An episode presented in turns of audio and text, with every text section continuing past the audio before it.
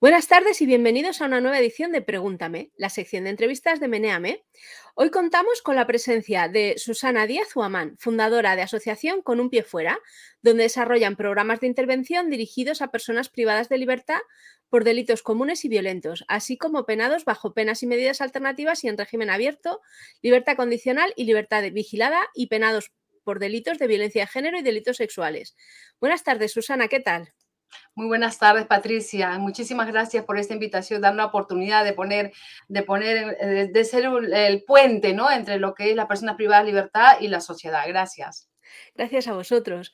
Te voy haciendo las preguntas que nos han enviado los usuarios de Meneame y, y, me vas contando, ¿vale? Muy bien. La primera pregunta es la obligatoria para todos los entrevistados y en este caso nos la manda cara de malo. ¿Cómo prefiere la tortilla española? ¿Con cebolla o sin cebolla? ¿Las tortillas peruanas llevan siempre cebolla o es un tema controvertido igual que en España? Sí, pues me ha encantado porque eh, me gusta mucho sentir el humor, ¿no? Todo me lo tomo así. Y no solamente con la cebolla o sin cebolla, había una pregunta que era las fresas también ha llamado la atención mis pendientes, con lo cual, bueno, pues he sido capaz de llamar la atención, por lo menos por eso, la cebolla, cebolla con fresa. Bueno, pues yo les agradezco el interés. Eh, sí, a ver, la tortilla española es única en el mundo con cebolla, sin cebolla, con calabacín, con fresas, como quieran, ¿no? Pero es única. Llevo muchos años aquí y la verdad que me encanta, es uno de mis platos favoritos. Así que gracias. Pasamos a la siguiente que nos la manda yo misma, un 2, 3, ¿vale? Te las hago de una en una. ¿Qué porcentaje de reincidentes tenéis? A ver, nosotros, nosotros desarrollamos el programa de intervención. Entonces, está demostrado, ¿no? Con, eh, eh, eh, inclusive hay un estudio de instituciones penitenciarias que lo pueden ustedes visibilizar allí en la, web. Y al trabajar está demostrado científicamente que si uno trabaja, ahí intervenimos con los agresores, es muy probable que la reincidencia llegue al 5%. Por el contrario, ¿no? Eh, si no se trabaja con ellos, es muy probable que el 30% ¿no? reincida. Pero aún así estamos hablando de reincidencia. Fíjese, si es el 5%, pues existe un 95% que no reincide. ¿Mm? Vale, y quería preguntarte también, ¿hay diferencia entre los, entre los que participan en vuestros programas y los que no? Sí, sí, sí, sí. Hay mucha diferencia, como todo esto, como una investigación, ¿no? El grupo de control, el grupo experimental, siempre hay diferencia, ¿no? Entonces, en nuestro caso, cuando, al trabajar con los agresores, en este caso, eh, tanto dentro de prisión como en penas y medidas alternativas o en régimen abierto, en medida de seguridad, pues, em, primero la persona mm, llega y, claro, Mm, con todas esas distorsiones cognitivas, etcétera, ¿no? Con esa autoestima baja o esos miedos, esos temores, etcétera. Pero que si uno no interviene, ellos van a continuar con esos miedos, van a, se van a acentuar aún más, porque la, el estar privado de libertad, lo que son en prisión, pues hay una secuela siempre. Como decía el profesor Jesús Valverde, en su libro La casa y sus consecuencias, siempre existen secuelas. Si no somos capaces de trabajar con ellos desde antes de que salgan para poder trabajar esas secuelas, entonces eso se va a incrementar más y si antes era tímido, pues ahora lo soy más, mis miedos, el etiquetado, etcétera, ¿no? Entonces sí hay diferencias, sobre todo en la asunción de responsabilidad. La siguiente es, ¿crees en la reinserción de toda persona o hay casos en los que esa reinserción no es posible? A ver, yo creo la reinserción, la reeducación, si no, no me dedicaría a esto. Llevo del año 1988 soy peruana de nacimiento, pero llevo aquí 31 años y me he dedicado solo a esto, ¿no? Es decir, a intervenir con personas privadas de libertad, pero básicamente por delitos violentos y específicamente a agresores sexuales. Entonces, eh, la verdad que es, es, muy duro el camino porque para poder dedicarnos a esto, ¿no? Primero tenemos que creer en lo que hacemos. Pero también no, jamás se me olvida a mí, y esto quiero aclararlo para todos que se, se, sientan tranquilos, que cuando trabajamos con los agresores no se nos olvidan que hay víctimas detrás. Entonces, por de algún modo u otro, al trabajar con ellos, tenemos la oportunidad ¿no? Yo lo tomo así, y todo mi equipo, todos los compañeros profesionales, voluntarios, etcétera, pues de diferentes disciplinas cada vez se unen a este proyecto, pues creemos en esto. ¿Por qué? Porque no queremos que haya más víctimas. Entonces, lo tenemos muy claro y de verdad que sí, todos creemos y apostamos, pero tenemos que ir adaptando los programas de intervención a nuevas necesidades como era la de COVID. Mm. La siguiente pregunta nos la manda Carmen. Hola Susana, ¿En qué se basan o qué pruebas hacen a los condenados por delitos violentos, violencia de género y o delitos sexuales para dejarlos en libertad condicional? Sí, miren, hay un, primero, mm, ah, los, los, los, penados tienen un expediente. Cuando entran los internos, hay un expediente, ¿no? Eh, según su delito, eh, le hacen un seguimiento, la Junta de Tratamiento, la Junta de Observación del centro penitenciario. Y ellos, obviamente, quieren ir, mm, eh, están en ese proceso de, la, de preparación para la vida y libertad. Una persona está privada de libertad, ¿qué es lo que quiere? Pues estar fuera lo más pronto posible. Pero lleva un tiempo, las, las, condenas son largas, el delito es muy grave, etcétera, si hablamos ya de delitos sexuales, ¿no? Pero independientemente de eso, eh, hay que hacer eh, una, mm, ellos, eh, la Junta de Tratamiento hace una serie de registros, de observación, el psicólogo, la Junta de Tratamiento, pero muchas veces eso es... Em, es, no, es inalcanzable para poder llegar a toda, a toda la población. Entonces, CUPIF es un recurso que llevamos ya 26 mm, años ininterrumpidos, donde colaboramos con las instituciones penitenciarias, es decir, con la Junta de Tratamiento, con los juzgados de vigilancia penitenciaria. Entonces ellos tienen sus propios protocolos, ellos tienen sus propias eh, eh, escalas, eh, los test, las evaluaciones que hace. Existe un psicólogo forense, sobre todo para estos casos de delitos sexuales o de alarma social, pues hay un psicólogo forense, el juzgado de vigilancia penitenciaria, donde si hay que valorar un, posible permiso de salida, un tercer grado, una progresión de grado, una libertad condicional, etcétera, y es una persona que ha cometido delitos eh, violentos o básicamente agresores sexuales o abuso sexual a menores o pornografía infantil, ¿no? En la red, pues, entonces requiere de un seguimiento muy especializado. Y eso generalmente los jueces toman en consideración antes de conceder o de revisar o de, mm, porque el centro penitenciario puede denegar, pero los, las personas privadas de libertad, ellos pueden recurrir y el juez de resolver. Entonces, eh, eh, y, ahí entraría el papel del psicólogo forense del juzgado. Pero muchas veces este trabajo no es aislado, sino se hace de manera coordinada. En este caso, en este caso con CUPIF, nosotros coordinamos con los juegos de vigilancia, juegos de lo penal, de instrucción, los fiscales, eh, la audiencia provincial, etcétera. ¿Por qué? Porque hay que hacer este seguimiento especializado desde fuera, cuando ya ellos están pisando la calle, por así decirlo, para poder entendernos. Pero es un seguimiento, una serie de instrumentos, de test, de, de, de informes, de autoinformes, etcétera. Vale. Ahora nos pregunta, teniendo en cuenta que muchos son muy manipuladores, ¿no engañan para poder conseguir un permiso de salida y así reincidir? A ver, nosotros eh, mm, desde nuestra, eh, los, ya le digo, ellos tienen sus, eh, sus escalas, los psicólogos de prisiones, luego los baremos de cada permiso de salida también, hay una tabla para, ver, para medir variables de riesgos, una serie de características personales del entorno, etcétera, ¿no? Pero aparte de eso, mm, es insuficiente, ¿no?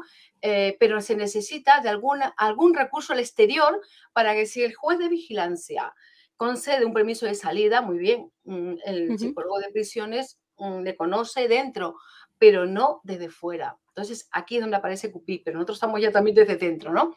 Y cuando tenemos la oportunidad de seguir trabajando de fuera, entonces es allí donde nosotros intervenimos también, con, los seguimientos, con las sesiones individuales, las sesiones de grupo, etc. Entonces, es importante saber que mm, hay que trabajar de manera coordinada.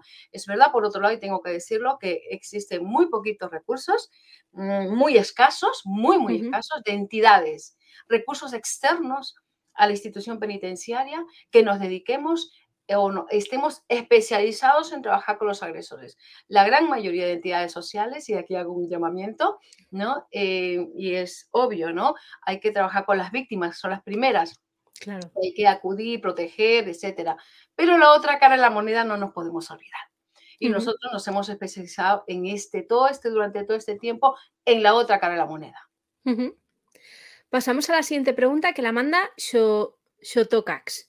Hola Susana, gracias por estar aquí. Sin duda es un tema interesante el tuyo. Yo te haría dos preguntas. ¿Crees que todo el mundo es rehabilitable? En caso contrario, ¿qué propondrías hacer con los no rehabilitables? ¿Hay alternativa a la cadena perpetua? A ver, primero hay un código penal, ¿no? Que nos debemos todos. Hay un, primero, antes de nada, está la Constitución española, ¿no? Hmm. Donde se habla de la reinserción y la reeducación. Luego está eh, la Ley Orgánica General Penitenciaria, también, que regula todo esto, pero todo encaminado a la reinserción. Pero, o sea, que la Ley Orgánica General Penitenciaria está muy del año 79, que fue la primera ley orgánica que se elaboró. Entonces, mm, eh, está muy bien encaminada, insisto, faltan recursos. Entonces, eh, de aquí en adelante lo que se trata es, no es que este se rehabilite, este no, lo que hace falta es que mm, entremos y empecemos a hacer algo con ello, porque es muy cómodo, es muy cómodo. Y ojo, desde mi, desde mi postura como profesional, como mujer, y al trabajar con estos delitos, también tienen, ¿no? Eh, para ellos es un choque, es un bloqueo emocional.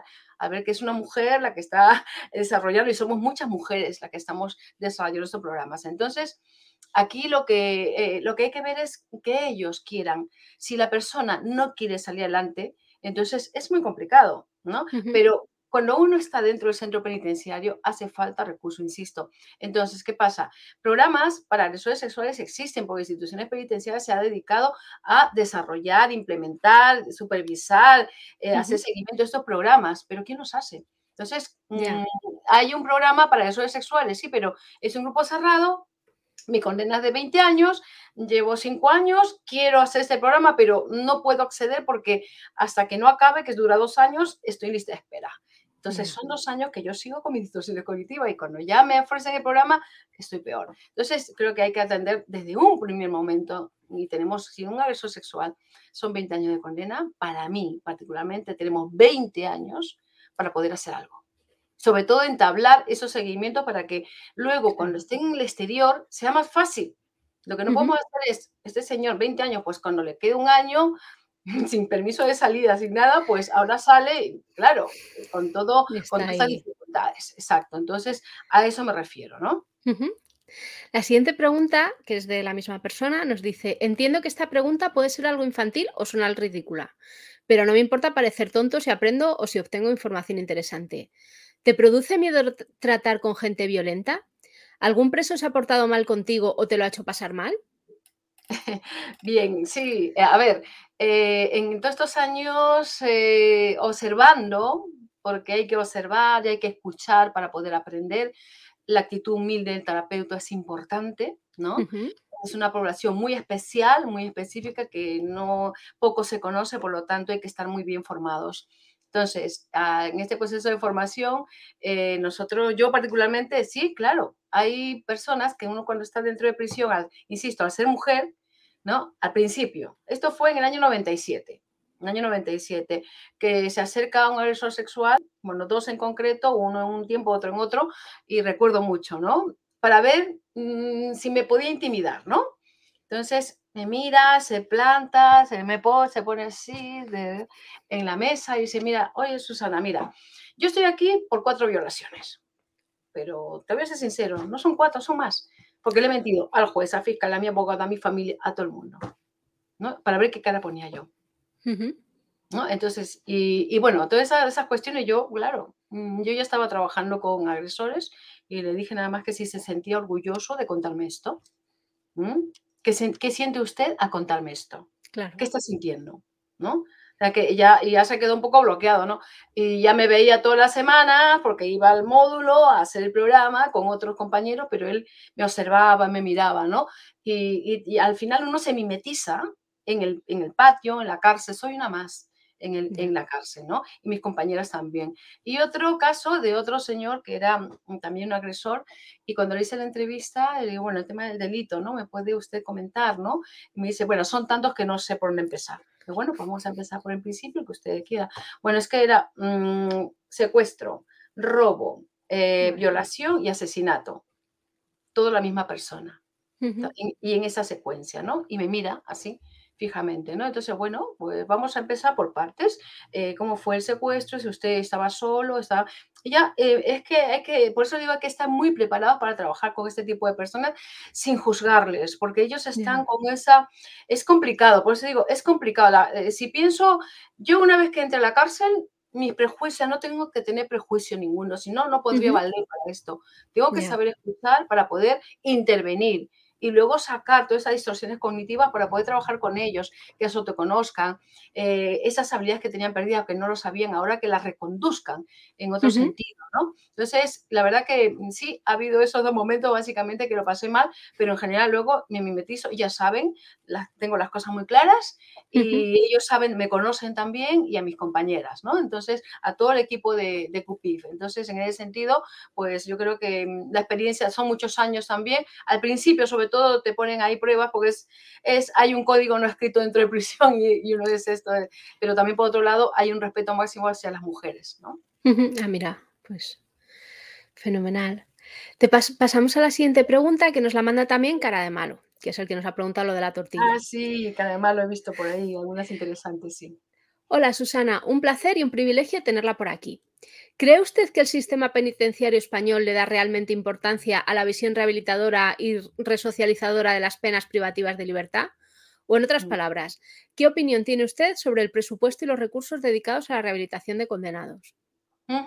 Eh, yo estoy totalmente, eh, yo creo que se está haciendo, eh, un, hay un interés y lo digo independientemente porque ha habido preguntas de partidos políticos, etcétera, si ha habido una, una influencia. Mire, llevo ya más de 26 años y he visto de todo.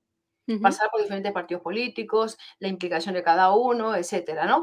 Y yo solamente trabajo con personas privadas de libertad, nada más. Yo no sé si este señor de izquierda, de derechas, eh, este señor es pobre, es rico, eh, tiene profesión, no tiene profesión, es drogodependiente, no lo es, es extranjero o no. O sea, no existe un perfil. Pero entonces, aquí lo que es, mm, yo creo que sí, eh, hay, pero yo creo que habría, faltan más recursos de cara a los seguimientos. A los seguimientos cuando una persona está privada de libertad y sobre todo cuando son delitos muy graves, eh, hacer un seguimiento, pero hay que empezar desde antes, no cuando empiezan a salir, después de, mm, si tiene, por ejemplo, ahora tengo un caso que 20 años, un día de condena y le voy a ver este jueves, mañana estoy aquí en Madrid. Entonces, eh, este señor ha estado 18 años y medio mm, privado de libertad. Y luego de 18 años y medio, recién está, le han dado dos permisos y le acaban de dar el tercer grado. Imagínense cómo está ese señor. Entonces, tenemos que estar preparados para preparar, para que él también esté preparado. Entonces son delitos bastante graves, el condenas largas. Entonces esas cosas yo creo está bien.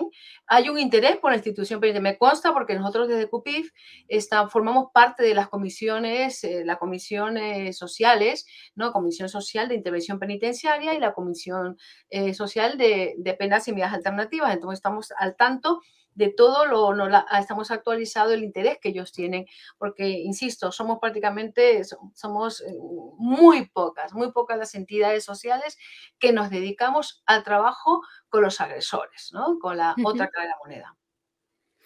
La siguiente pregunta es, como ya sabe, los tribunales basan las sentencias en los hechos probados de acuerdo al Código Penal. ¿No cree que para hacer más efectiva la justicia debería hacerse un estudio psicológico del acusado antes de la sentencia y que con el mismo el tribunal pudiera acortar, suspender o incluso alargar la duración de la condena? Miren, todo esto como cuando yo entro a prisión, nosotros intervenimos con las personas que ya vienen condenadas. Todo lo que mm, pase antes de, ¿no? Eso ya es una cuestión de, de los políticos, de los juzgados, de las leyes, etcétera. Entonces, por supuesto, en violencia general, pues lo estamos viendo a diario, muchísimos años desde que apareció la ley integral, pero desde que antes de que eh, exista la ley integral, que la ley integral fue en diciembre de 2004, nosotros en enero del 2005 éramos la primera entidad que empezamos a trabajar con los agresores por violencia de género, pero es que antes ya trabajamos con asesinos. Ya asesinos también hacia a su, su expareja, pero no existía la, violencia de género como tal. Entonces, yo creo que mm, mm, faltaría ser, pues, insisto, ¿no? Esta, mm, eh, hay, que, hay que incentivar más la participación, el que las entidades también nos involucremos y que haya más recursos, insisto, porque no hay nada que, esté, que no se haya hecho, pero hay mucho por hacer. Te paso a la siguiente pregunta. Em, ¿Qué impacto ha tenido la pandemia de COVID en su metodología de trabajo? ¿Cómo cree que ha afectado también a los presos? Pues sí, ha afectado a la gente de fuera, porque no estamos privados de libertad, ha afectado a todos los niveles, pero a ellos aún más. Eh, a las personas privadas de libertad, yo llamo preso, yo llamo persona privada de libertad, ¿no? O sea que trabajo con persona, aunque trabajo con delitos y demás, pero no se me olvida. Entonces, y tampoco se olvida las víctimas. Pero eh, en el ámbito penitenciario mm, siempre eh, se, se, exagera todo lo emocional, ¿no? Se potencializa muchísimo. De una tristeza, de una nostalgia de pasar la depresión y así, ¿no? O de a la euforia, pocas veces, pero bueno, puede haber nunca, un, permiso de salida que la han conseguido, etc. Pero de cara a la pandemia, a ellos y a sus familias. ¿Por qué? Porque hubo, a ver, pasamos por una serie de, de a ver, la relación con la administración, primero, el Ministerio de Sanidad hizo un cuestionario, ¿no? dirigido a las organizaciones que componen el Consejo Estatal de ONG de Acción Social con relación a los materiales informativos sobre COVID-19 y nos hicieron participar a CUPIF también. Esto fue en marzo de 2020, cuando todo empezó. Y nadie estábamos preparados, ni lo de fuera, ni mucho menos lo de dentro.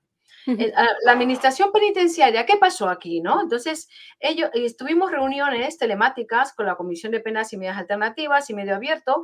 El 29 de abril de 2020, un procedimiento regulador de videollamadas ¿no? por parte de la institución penitenciaria entre internos y sus familiares. ¿No? Autorizaron las videoconferencias. ¿Por qué? Porque ya sabían, ya eh, no existían ni los vis a vis ni las comunicaciones. A una persona privada de libertad, quitarle, privarle de un vis a vis es fulminarle dentro, ¿no? Entonces, pero la institución penitenciaria, como no se podía ir, no se podía asistir ni los familiares ni nosotros tampoco, pues estaban ellos más aislados, tampoco podían bajar al patio. Nosotros estando en confinamiento por lo menos nos quejábamos, pero bueno, pues, pues podíamos salir a pasear al perro, podíamos salir a comprar pan, en fin, ¿no? Pero podíamos salir, de, mínimamente, pero podíamos salir. Pero ellos no, no podían salir ni al patio. para que no haya más, eh, no haya efectos de, contagio. Entonces estaban eh, más aislados aún, ¿no? En una, en una celda. Entonces, eh, esto lo aprobó para que los internos y familiares puedan comunicarse, ¿no? Eh, a través del móvil, etcétera. Eso para reducir la tensión, porque había muchísima tensión ahí dentro de la institución penitenciaria. Y hubo esa primera preocupación. Luego, la misma administración penitenciaria, Servicio de Gestión de Penas y Medidas Alternativas y Medio Abierto para los terceros grados, ¿no? Eh, señala un procedimiento, ¿no? Un anexo, una ficha de seguimiento psicológico telefónico, ¿no? Donde nosotros las entidades teníamos que comunicarnos constantemente con los, con los penados en tercer grado, eh, en régimen abierto, porque les pusieron las pulseras y todos para su casa. Y hubo un, un, registro, ahí sí hubo un acercamiento de, las, de los profesionales, un seguimiento por teléfono, videollamadas, y la verdad que no hubo ninguna, no hubo incidencia, ni mucho menos. Hubo una, un factor sorpresa aquí positivo, ¿no? Entonces, eso hizo la institución penitenciaria. Entonces, en mayo de 2020, medidas, la medida de, mm, de, desescalada, entra la medida de desescalada, y bueno, aquí ya eh, lo que aparece son por zonas geográficas. Entonces ya mm, poco a poco, según la zona geográfica, según el, nivel, ¿no? índice de, contagios que hayan, pues iban poco a poco los, los centros penitenciarios o los centros de inserción social, los servicios de gestión de penas podían ir Mm, abriendo más o menos con mucho control, ¿no? Con no podía más de cinco personas, etcétera. Nosotros teníamos penados 15, 18, pues teníamos que ser tres grupos diferentes en horarios distintos para, o sea, que nos hemos tenido que adaptar. Y luego, por último, pues la Administración Penitenciaria ya en julio de 2020 saca una guía, ¿no? De reagrupación de, mm, de talleres y programas, ya de reinicio, ¿no? Reinicio. Pero con una serie de normativas, y aquí aparece ya algo novedoso para todas las entidades en lo que colaboramos, que estamos acostumbrados a las sesiones presenciales y hemos tenido que adaptarnos a sesiones telemáticas. Y a los penados en medidas alternativas. Lo de dentro no, porque no pueden tener sesiones telemáticas, no pueden tener internet ni móviles. Pero los que están fuera sí, cuando salen de permiso, un tercer grado, una libertad condicional o una libertad vigilada. Entonces, ahora hemos transformado todos los programas y estamos, tenemos programas eh, telemáticos unos, otros, eh, porque, por ejemplo, en Cáceres, nosotros estamos en Talayuela y somos la única, la única asociación en todo Cáceres, en todo Cáceres, el único recurso que trabajamos con estas personas, ¿no? Condenadas, nada que tienen que hacer un seguimiento que nos manda un juez. Y claro, como no hay más recursos, que el mismo SIS y el SIS tampoco ya no lo puede hacer, pues una libertad vigilada, una medida de seguridad, lo manda a CUPIF. Entonces, estos pelados que son de toda la zona norte de Cáceres, ya saben, eh, ahí en Extremadura es todo muy lejos, pues ellos se conectan, hacemos sesiones presenciales mixtas también, intentamos mm, ahora eh, no solamente ser todo telemático, porque a medida que va avanzando la evolución de la pandemia, pues vamos a ir incrementando poco a poco, con, mucha cautela, las sesiones presenciales, ¿no? Pero de seguimiento, pero seguimos todavía con las sesiones telemáticas. Entonces nos hemos tenido que convertir. Pasamos a la siguiente, que nos la manda J. Hola Susana, gracias por participar. Hago una pequeña intro. Mi novia es asistente social en Italia, mm. trabajando en un ámbito de la reinserción de penados y procesados. Ha iniciado muy recientemente la tesis doctoral. Esta, sin entrar en detalles, gira en torno a la figura del voluntario, buscando además establecer una comparativa con el sistema español procesal penal, pero también saber cómo operan las asociaciones de voluntariado en este ámbito. Eh, no en vano ya sabía la existencia de Con un pie fuera cuando inició el proyecto buscando información y con seguridad visitar a la asociación. La pregunta o preguntas que hago por ella serían, ¿qué requisitos tienen que cumplir quienes quieren ser voluntarios? ¿Hacéis cursos de formación? ¿Cuáles son las actividades que normalmente desenvuelven los voluntarios? ¿Y cómo es la relación de la asociación con los servicios sociales penitenciarios? Yo creo que la última está respondida, pero bueno.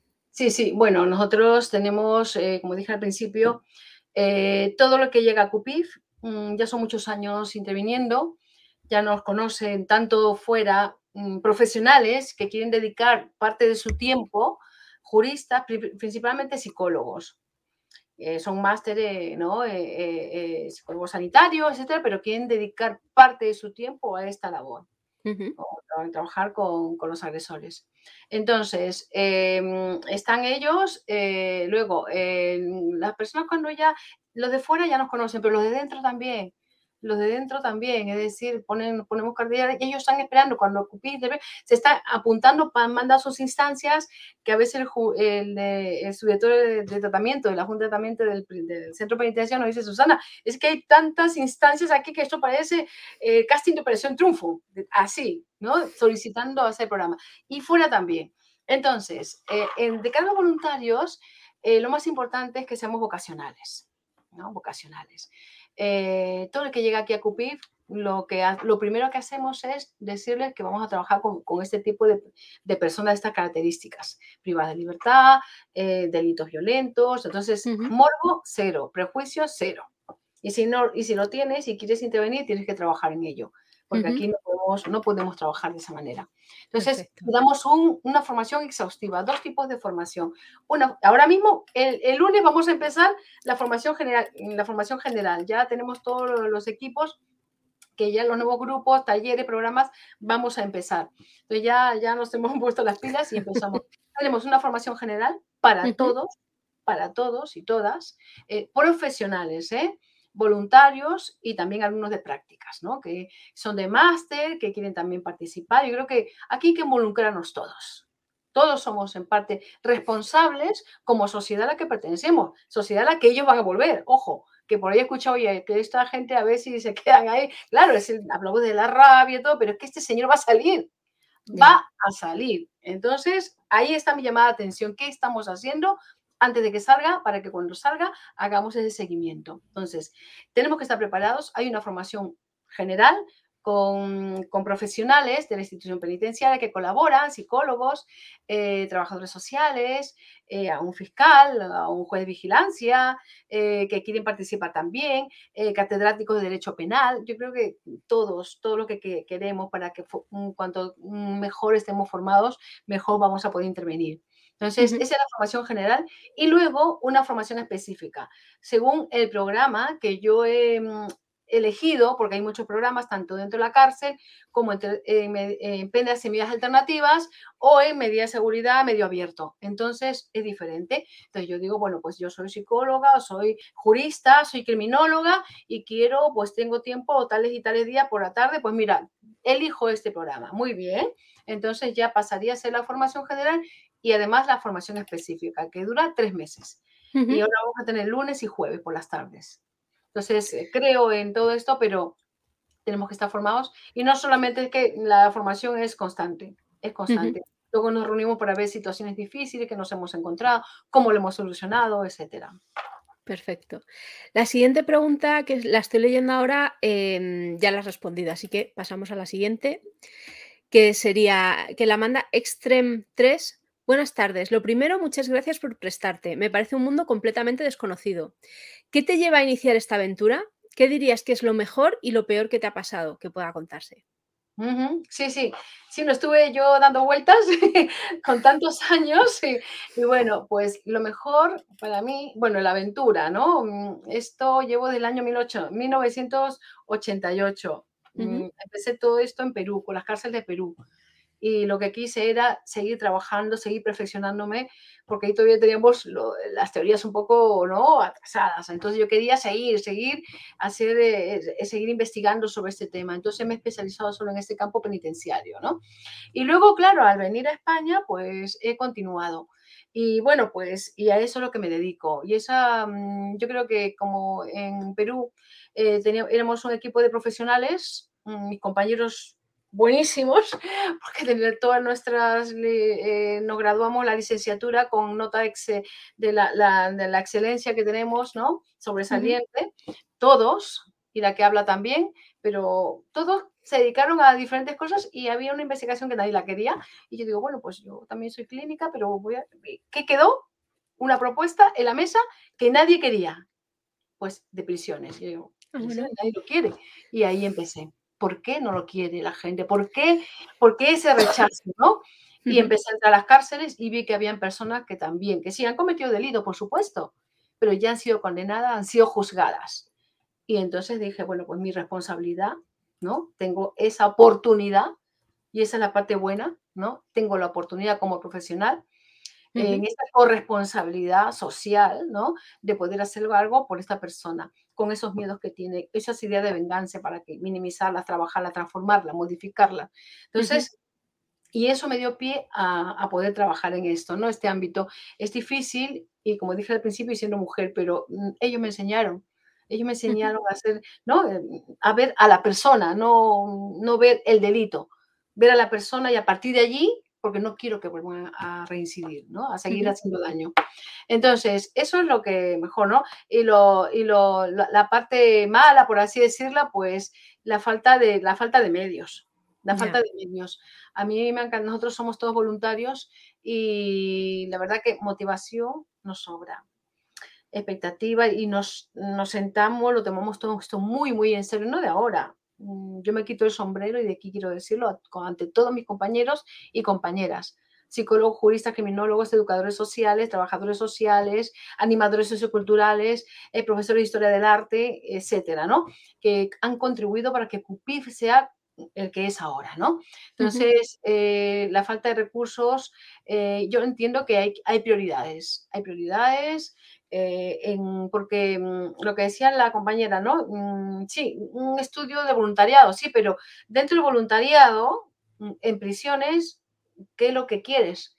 Porque hay, hay un catálogo ¿no? que instituciones penitenciarias tiene preparado según el, colectivo. Voy a trabajar con inmigrantes, no, yo trabajo con gitanos, yo trabajo con mujeres, yo trabajo con hombres, trabajo con agresores, yo trabajo con sea, depende, ¿no? Y, y, todos no tienen la misma, mm, eh, e, e, es diferente, ¿no? Entonces hay que tenerlo esto muy claro y la verdad que he hecho mucho de menos que no solamente los recursos, sino que se valore este trabajo y se respete, ¿no? Y encima somos profesionales voluntarios.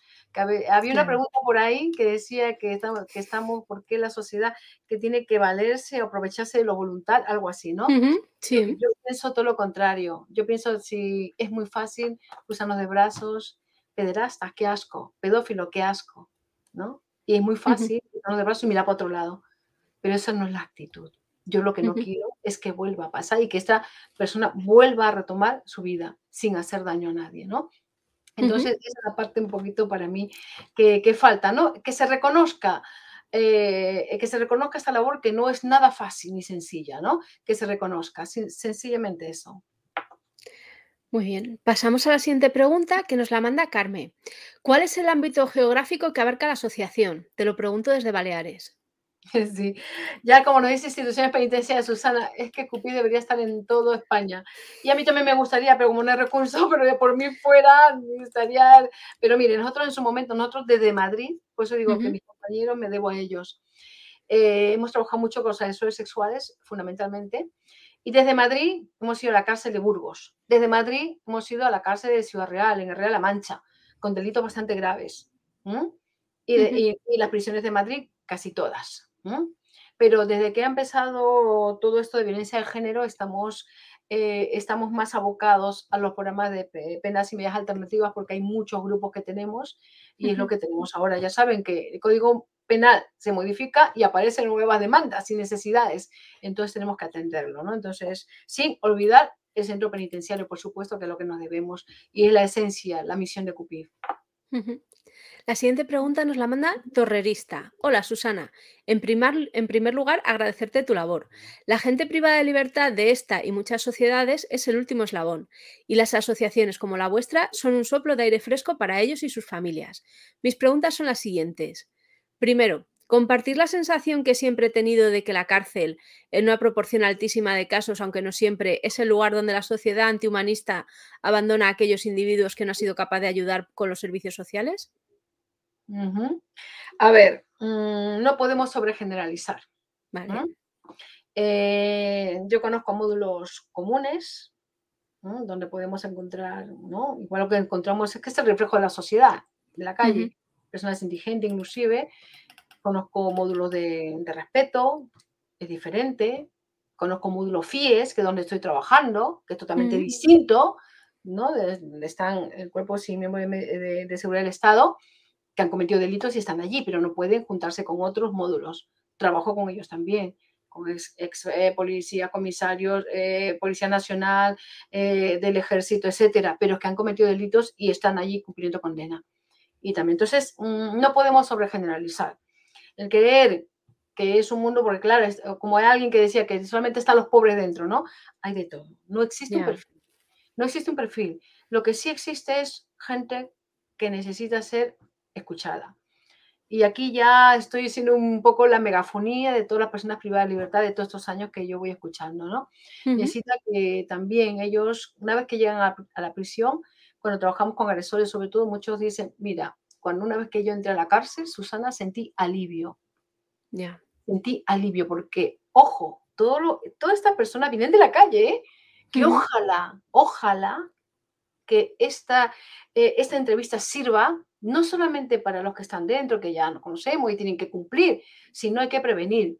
Es decir, para la gente que está escuchando, hombres sobre todo, que crean que tienen alguna dificultad o que tienen alguna cierta distorsión, pero no saben a dónde recurrir, porque una vez que me llegan ya vienen condenados. Y, siempre dicen lo mismo, es que yo no tenía con quién hablar, miedo, yo esto lo veía normal, yo sabía que estaba haciendo mal, pero no, tampoco, ¿cómo iba a contar? Que tengan algún recurso, un recurso para que ellos con confianza puedan y, no llegar a que ellos puedan cometer esos, esos delitos tan graves muchas veces, ¿no?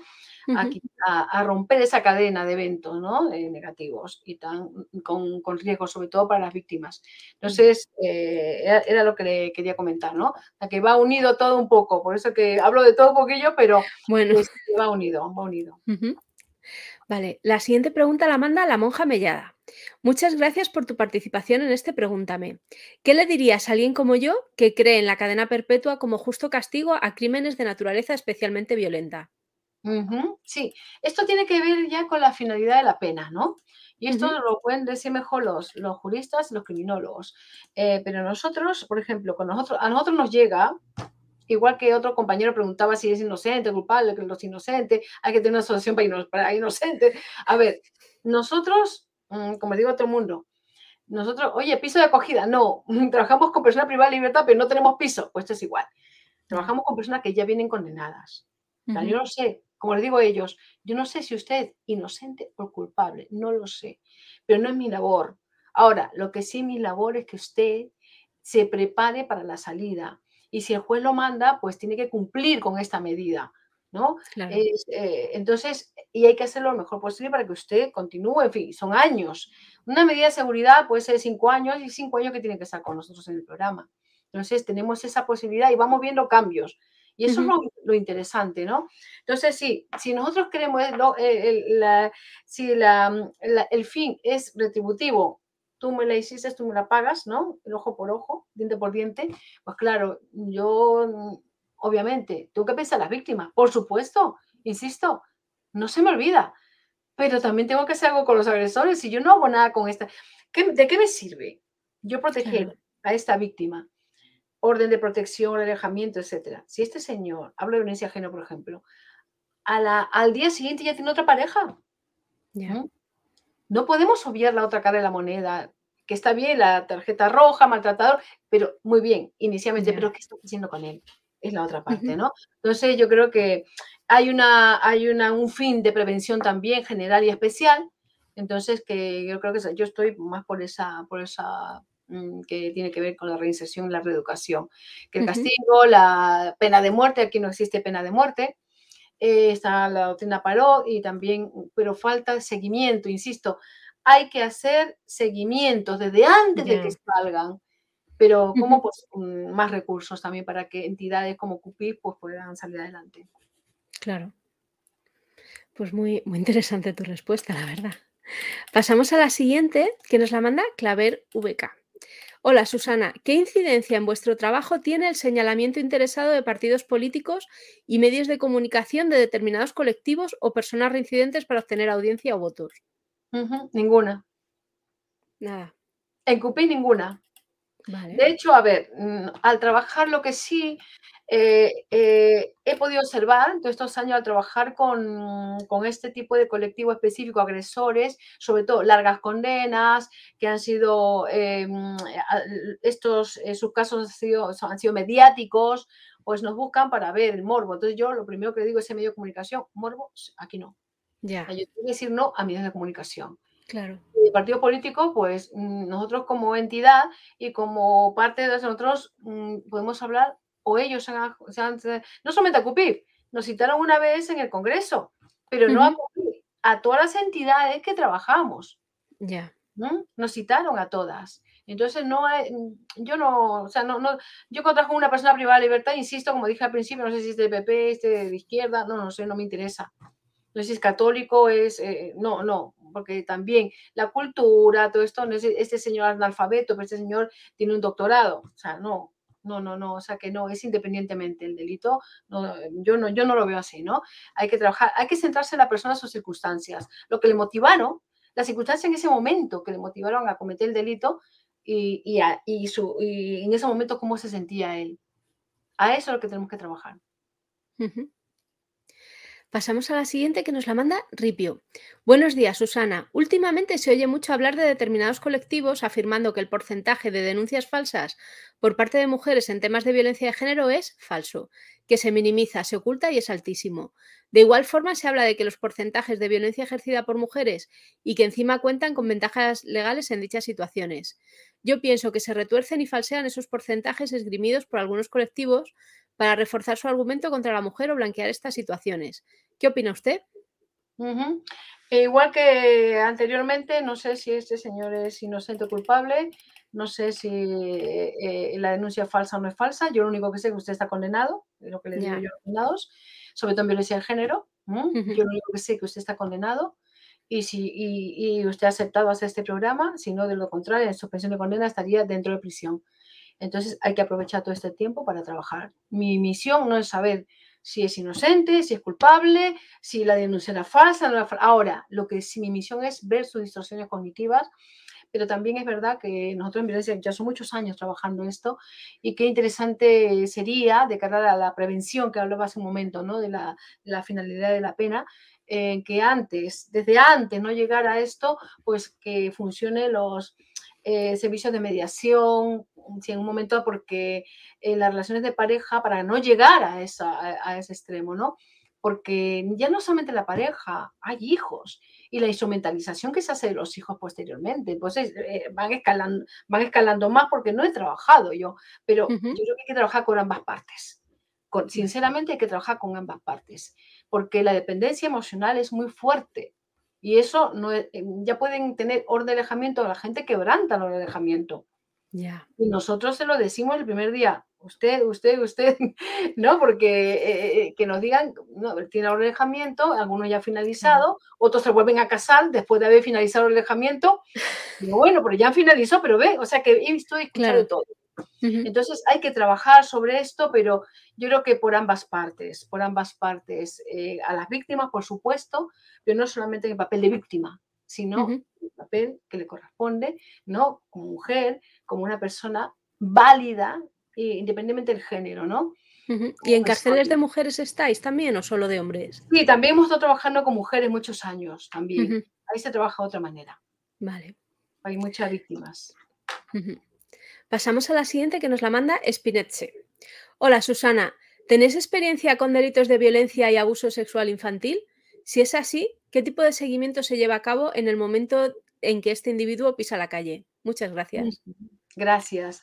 A ver, eh, nosotros, como les dije al principio, ¿cómo llegan ellos a CUPIF? Sería la pregunta para que entendamos esta parte. Que otra persona preguntó también cómo llegan, ¿no? Pues estamos dentro de prisión, tenemos la oportunidad de trabajar con ellos desde antes. Antes prepararles para el permiso de salida, después el tercer grado, después la libertad condicional y prepararles para la libertad condicional, eh, perdón, la libertad vigilada. Están con la pulsera telemática también, etcétera. Entonces, eh, de lo que aquí se trata, ¿no? Es que ellos tomen conciencia, ¿no? Del daño que han causado las víctimas. Eso es lo fundamental. Eso es lo fundamental. Si no, no, no, no podríamos trabajar nosotros. Entonces, en ese sentido, pues ella, eh, los penados aquí, cuando llegan aquí a este punto, a este nivel, ¿no?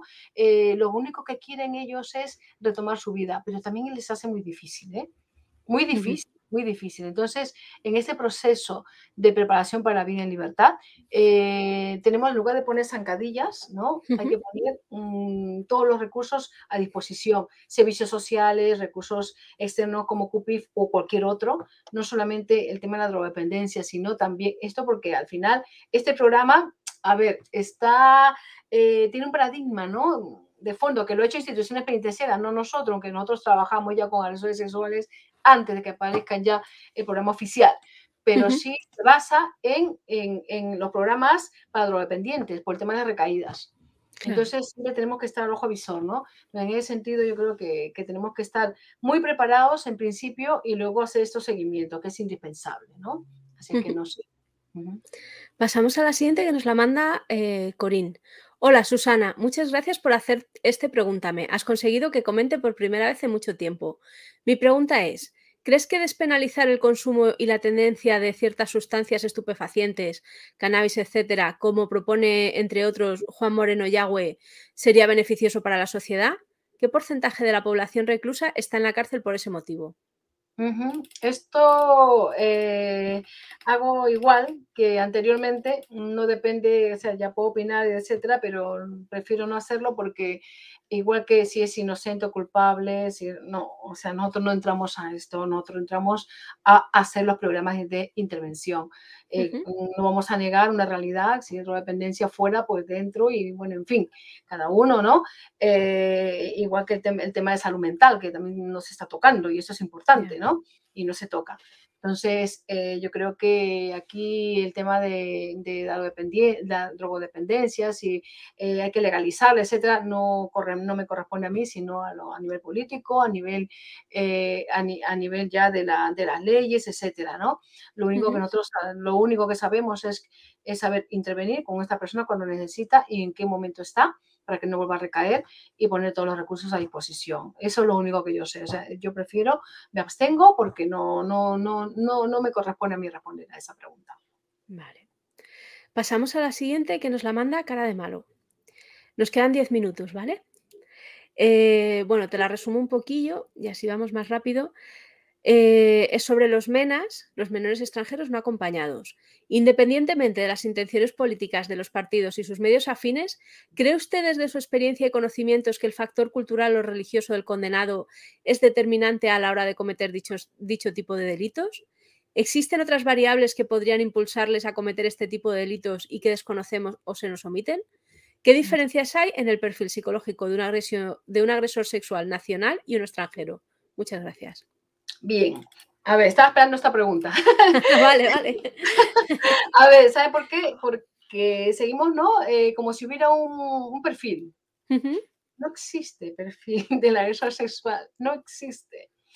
A ver, el agresor sexual mm, puede ser español, extranjero, mm, en Perú, en España, en China, en Alicante, en fin, en Canarias, donde sea. Entonces, no, no, no, no existe un, un rasgo específico. Lo que sí tenemos que, eh, pero sí tenemos que atender mucho, fíjense, y son esas variables psicológicas, esas variables eh, que mm, a mí me motivaron, ¿no? Para poder llegar a donde he llegado, a esta, a esta compulsión que no he podido yo controlar este impulso, ¿no? De, tener, de, tener estos actos sexuales totalmente que no son consentidos con personas conocidas, mujeres mayores o con, o con colectivos especiales, llámese mujeres mayores, etcétera, ¿no? O con niños, o, por la red, que a veces te dicen, no, yo no, yo no he hecho daño a ningún niño, todo ha sido cambio de, de pornografía infantil. Ya, pero es que vamos a ver, ¿no? Entonces, eh, no, no, soy consciente de ello, ¿no? Eh, era una sola caricia y no, era, era un menor, que era mi sobrina, mi sobrino, en fin. Entonces, son diferentes niveles, ¿no? Son diferentes niveles y que yo creo que aquí lo, lo, lo, importante es, es a ellos, a ellos, a ellos ser conscientes de, del daño que se está causando, independientemente, ¿no? Entonces, aquí Mm, este compañero pues hace su pregunta, su reflexión, pero mm, yo lo primero, digo, no existe perfil. O sea, no, no, la cabeza, no existe perfil. Este señor de Holanda luego ha venido aquí también ha agredido.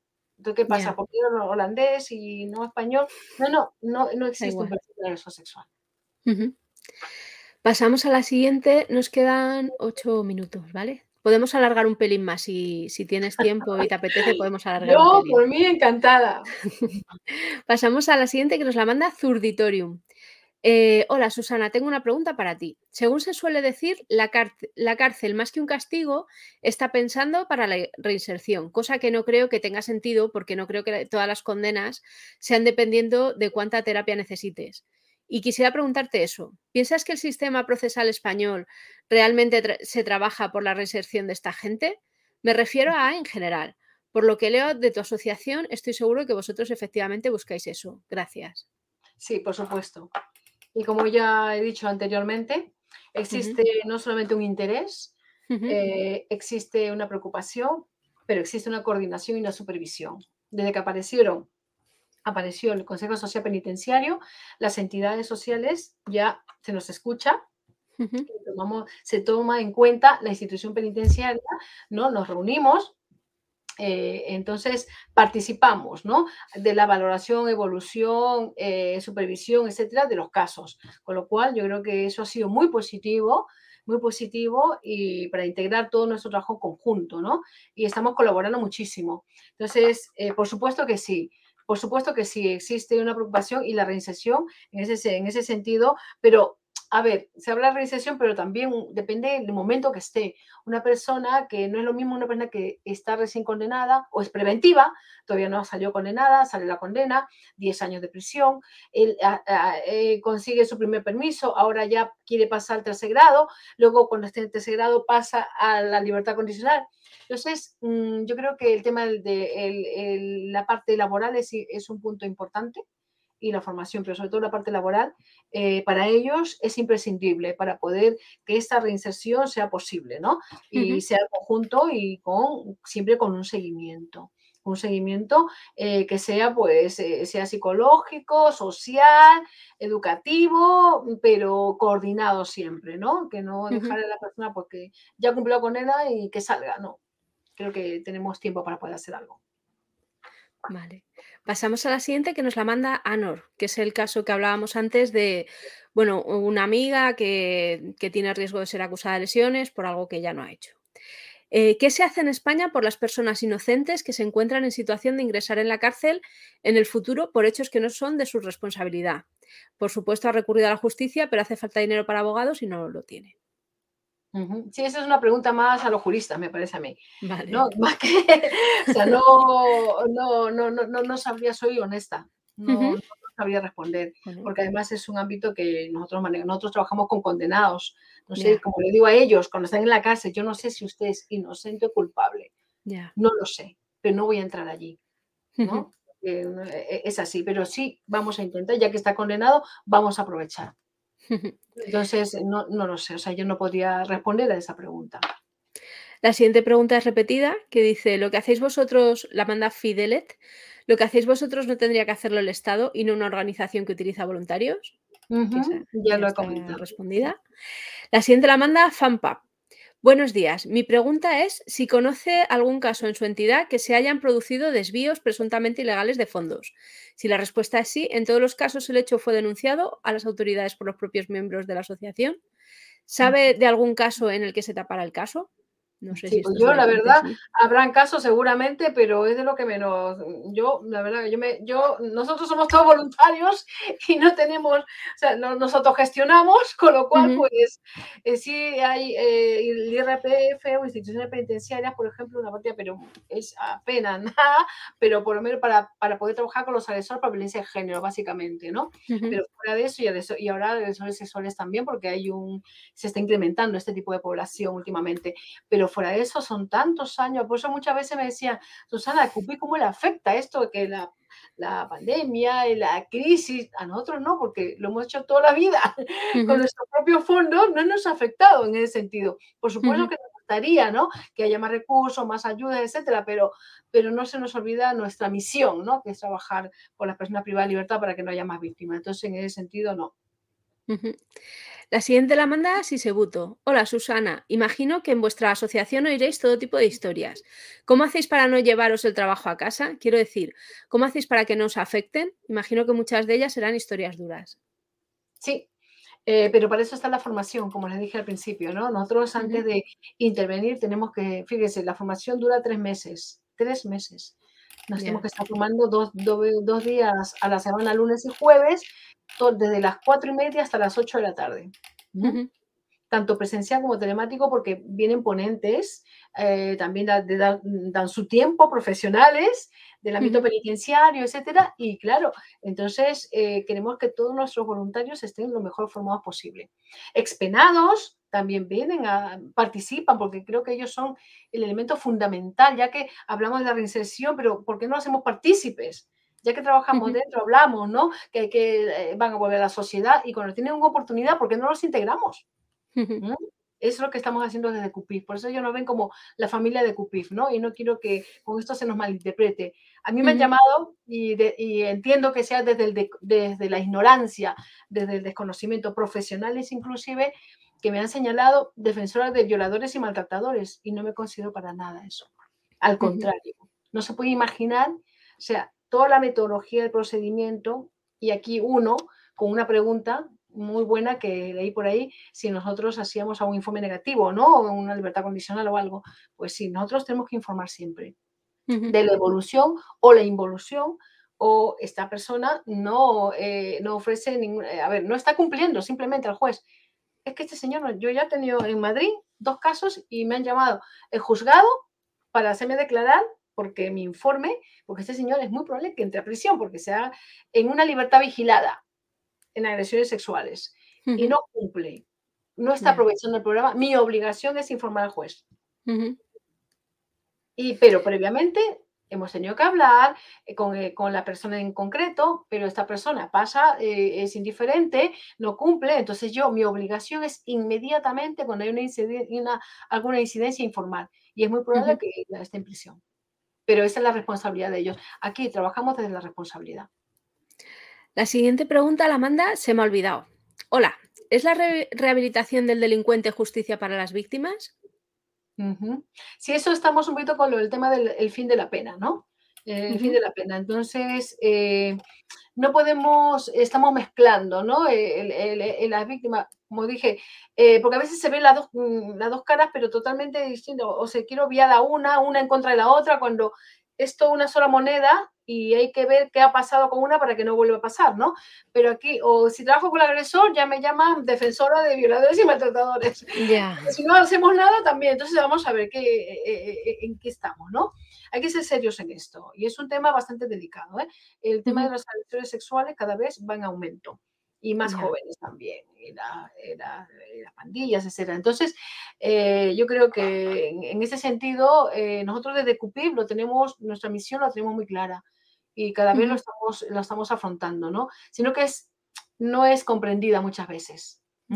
Pero que, lo que lo que estamos haciendo creemos en lo que hacemos. Vale, la... bueno, de esta tanda están todas respondidas, así que pasamos a la siguiente, que la manda Escape. Hola Susana, ¿es posible la rehabilitación para condenados por asesinato? De ser posible, ¿es justa esa rehabilitación? igual que la anterior. Estamos hablando, mire, todo está bien, hasta la, si metemos la palabra justa, entonces ya estamos, ¿no? Con la retribución. Y yo lo entiendo, porque es el sentir y el pensamiento de la sociedad en general. Claro, ha agredido a mi hermana, a mi hijo, a mi vecina, a mi amiga, entonces yo tengo que estar con las víctimas, por supuesto. Y eso nunca, nunca se nos olvida en Cupid. Pero claro, mm, eh, tenemos que hacer algo. Miren, yo esto mm, lo, de una manera metafórica para que lo podamos entender, yo lo relaciono como, yo me quito el sombrero cuando veo a este señor que se dedica a desatascar los desagües, etcétera. Hay trabajos que no queremos hacer y pagados. Ahora, voluntarios ya no quiero ni hablar. Pero si estos señores no lo hacen, ¿cómo vivimos? ¿Mm? Ya. Pues eso es igual. Pasamos a la siguiente, ¿vale? Nos la manda eh, Vip Sanio. Eh, hola Susana, gracias por participar.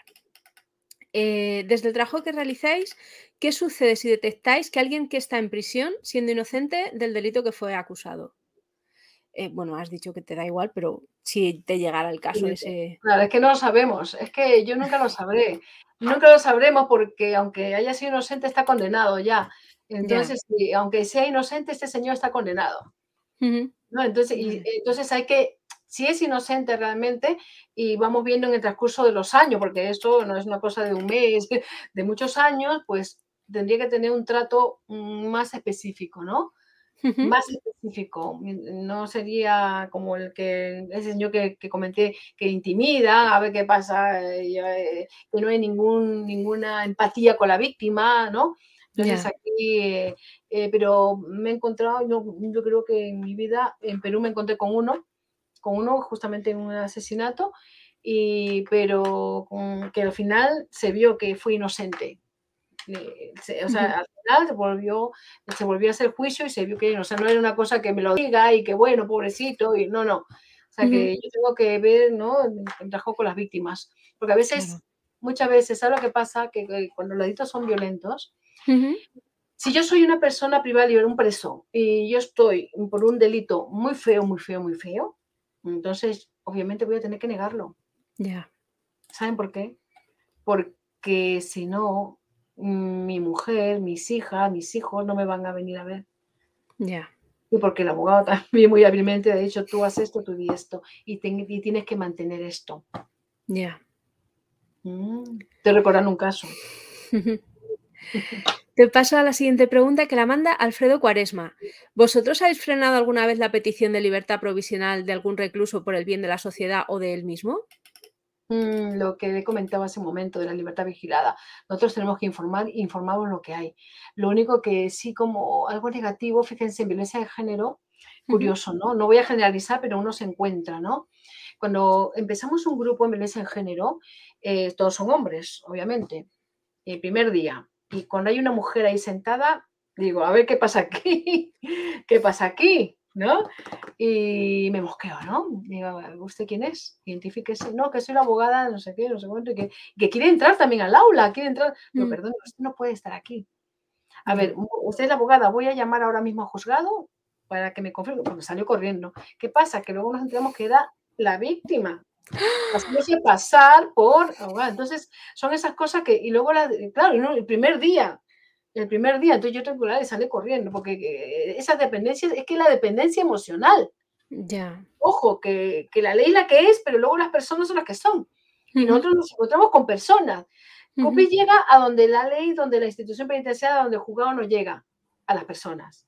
Y las vemos, las escuchamos, entonces ese es nuestro trabajo, ¿no? Y, y, eso es lo que nos sorprende, ¿no? Entonces tenemos que estar allí al oro eh, constantemente. Entonces son tantas situaciones que, nosotros cuando vemos ahí una y otra también, eh, recuerdo mucho, mm, me queda esta pregunta, ¿no? Eh, mm, era un señor que estaba haciendo el programa, el programa de 10 meses, al tercer mes siempre asistía, nunca faltaba, hacía sus tareas, todo bien, pero después dejó de venir. Le llamé por teléfono, nada, no contestaba, dos, tres llamadas, nada, y no venía. Tres sesiones sin venir, y yo ya esto tengo que informar inmediatamente, porque esto ya es un riesgo, puede ser para la víctima, lo que sea. Bueno, informo, a los tres meses me llama, me llama la, la, pareja, ¿no? Y casi insultándome. Que por mi culpa a él le habían metido a la cárcel.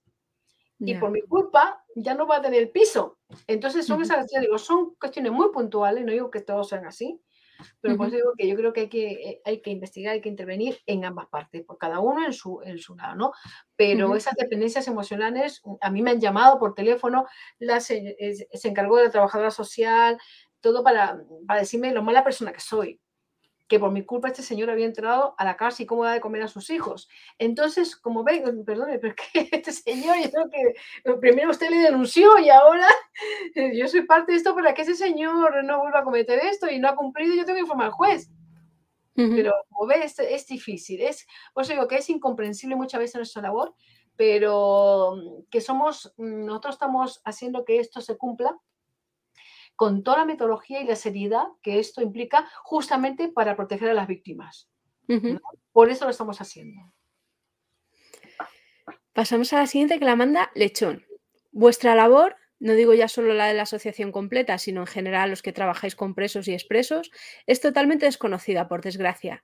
Quería preguntarte, ¿qué obstáculos encontráis para dar a conocer ese trabajo en la sociedad? Y por qué canales de, información podemos buscar para tener una visión completa, más allá de la que nos ofrecen los medios, pero escrita de modo accesible para los que no somos expertos en la materia.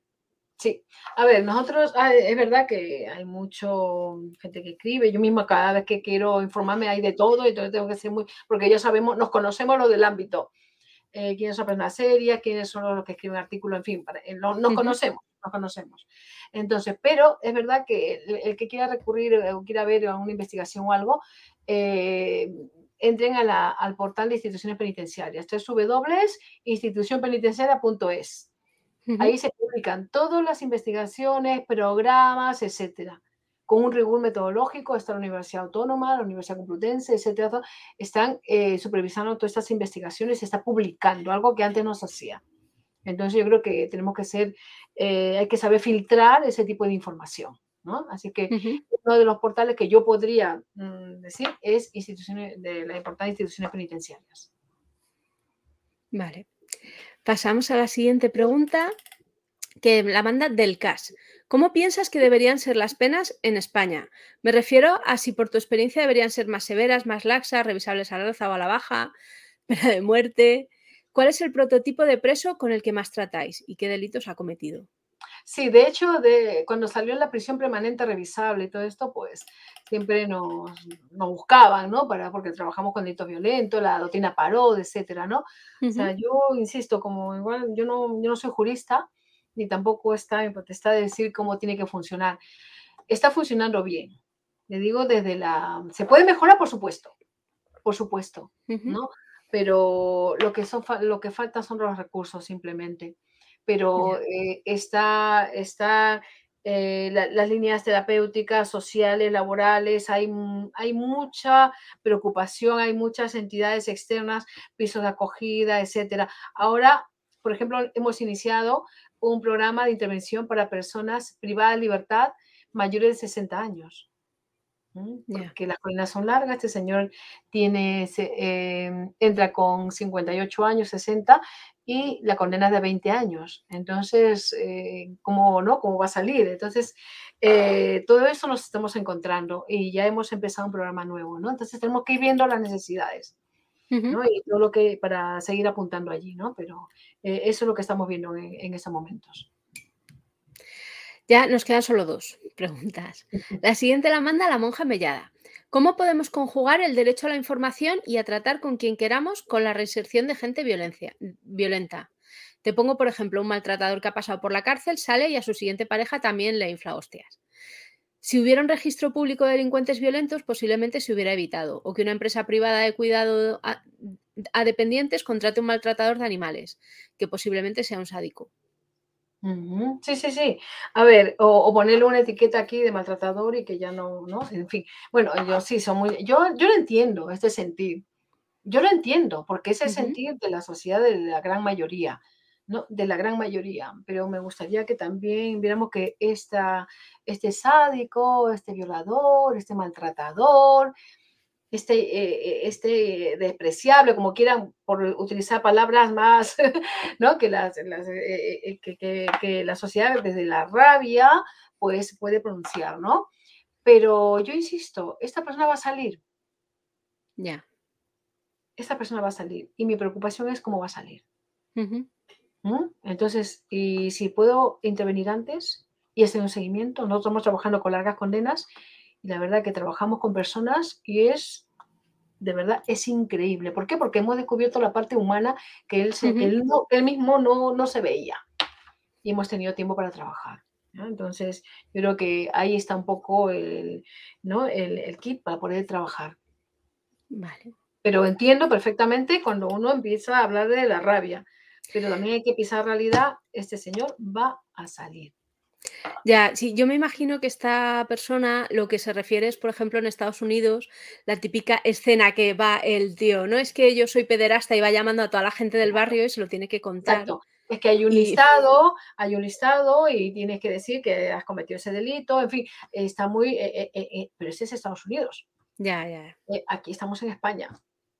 Entonces aquí una serie de, ¿no? Eh, que, no, em, que, no, que no, de momento, de momento, ya veremos más adelante porque todo cambia, las leyes, etcétera, los que tengan que, pero de momento no, no, no, no, no se está probando esto. El tema de la intimidad, en fin, ¿no? De seguir con el estigma también, cuando una persona también quiere salir adelante, pero insisto, si hay delitos tan violentos, tan graves, ¿por qué no hace seguimiento antes de que salga? Y no tener que estar poniendo carteles, anuncios, los medios de comunicación cierran puertas y ventanas porque va a salir violador de tal. Y antes, ¿qué has hecho con él? Ya. La última pregunta nos la manda Redundancia. Hola, ¿hay muchos casos de presos que no quieran abandonar la cárcel por la situación socioeconómica que atravesamos? Mm, a ver, no podemos sobregeneralizar. ¿no? Eh, habrán casos, como dije hace un rato, eh, eh, que no tienen medios como también está el típico eh, profesional, ¿no? Que llamo yo, el profesional que sabe. Eh, cada, vez que va a salir, pues eh, coger el subsidio, otro robo, y luego ya sé que entro y me dan el subsidio, y está entrando y saliendo. Es ese profesional. Sabe dónde está el recurso y cómo, cómo hacerlo, en qué momento, ¿no? Pero eso no es la mayoría. Eso no es la mayoría. La gente no quiere estar allí. La gente quiere estar en sus casas. La gente quiere retomar su vida. El problema es que no sabe cómo hacerlo no sabe cómo hacerlo y necesita ayuda. Muy bien, pues eh, las que he recopilado son todas estas, porque luego había la de las fresas que decías, que bueno, está un poco como repartida por muchas. Y, nada, lo que quería era primero darte las gracias por este rato y luego si nos puedes contar eh, si tenéis eh, próximamente alguna actividad en la asociación, si vais a abrir para coger voluntarios o cómo se ponen en contacto con vosotros para ser voluntarios quien lo desee. Sí, sí, sí. Sí, ahora mismo estamos en ese proceso que vamos a iniciar. Eh, este lunes empezamos la formación general y luego la formación específica en todos los programas y talleres, tanto dentro de prisión como en medio abierto y eh, en penas y medidas alternativas, ¿no? Entonces, ahí tienen ustedes la web, cupi.org, hay un correo electrónico y los que estén interesados, lo único que pedimos es responsabilidad, compromiso y, con ganas de poder hacer algo desde su profesión. Tenemos juristas, por ejemplo, que tienen despacho, están trabajando, pero dicen, Susana, mira, llevo tantos años de ejecutivo, todo, pero no veo a la gente. Solamente expedientes y necesito, no quiero olvidar mi vocación. Y vienen a CUPIF para eso también. Me parece muy importante. Muy bien, pues nada, muchas gracias y a los que nos habéis estado viendo, pues gracias también.